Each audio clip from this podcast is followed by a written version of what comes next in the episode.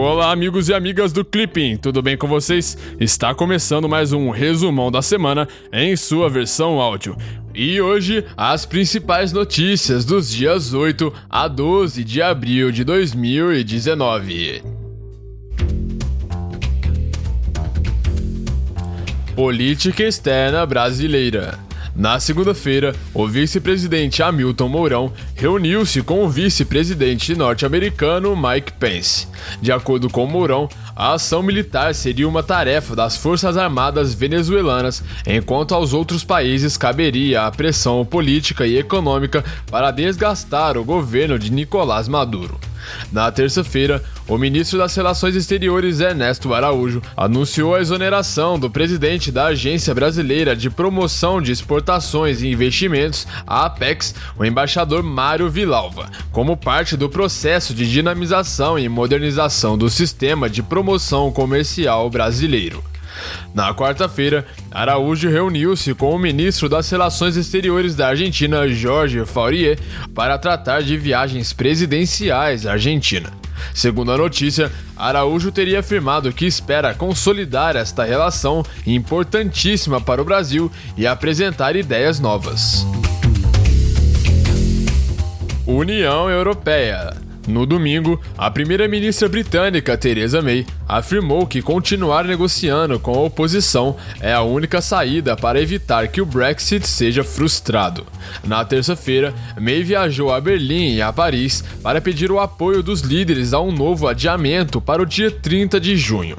Na quinta-feira, Julian Assange foi preso pela polícia britânica na embaixada do Equador em Londres por ocasião de processo relacionado a um pedido de extradição feito pelos Estados Unidos.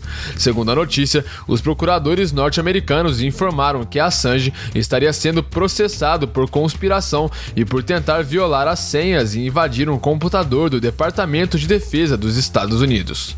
Em 2009, Julian Assange utilizou o Wikileaks para publicar diversos documentos a respeito de violações cometidas pelos Estados Unidos no Iraque e no Afeganistão. Em 2012, Assange buscou asilo na embaixada equatoriana, onde viveu até hoje, para proteger-se de um pedido de deportação da Suécia que o investigava por crimes sexuais.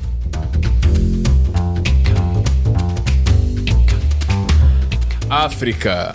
Na quinta-feira passada, o Exército Nacional Líbio, o ELN, milícia ligada ao general Khalifa Haftar, anunciou uma ofensiva militar em Trípoli.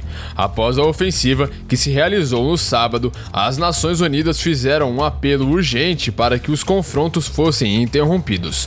Porém, a trégua foi ignorada pelos dois lados. Na quinta-feira, as Forças Armadas do Sudão destituíram o chefe de Estado Omar al-Bashir. De acordo com a notícia, Bashir, que já estava no poder há três décadas, enfrentava manifestações ininterruptas pelos últimos quatro meses.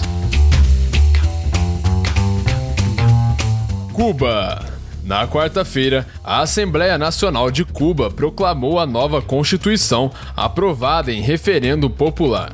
Segundo a notícia, o ato foi realizado no aniversário de 150 anos da primeira Carta Magna do país. De acordo com o ex-presidente e líder do Partido Comunista de Cuba, Raul Castro, o novo texto garante a continuidade da revolução e sintetiza as aspirações de todos que lutaram por justiça social.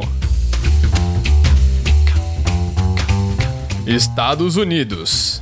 Na segunda-feira, o presidente norte-americano Donald Trump classificou a Guarda Revolucionária do Irã como uma organização terrorista estrangeira. Segundo as notícias, em resposta, o Irã anunciou que também passará a classificar as Forças Armadas norte-americanas como uma organização terrorista.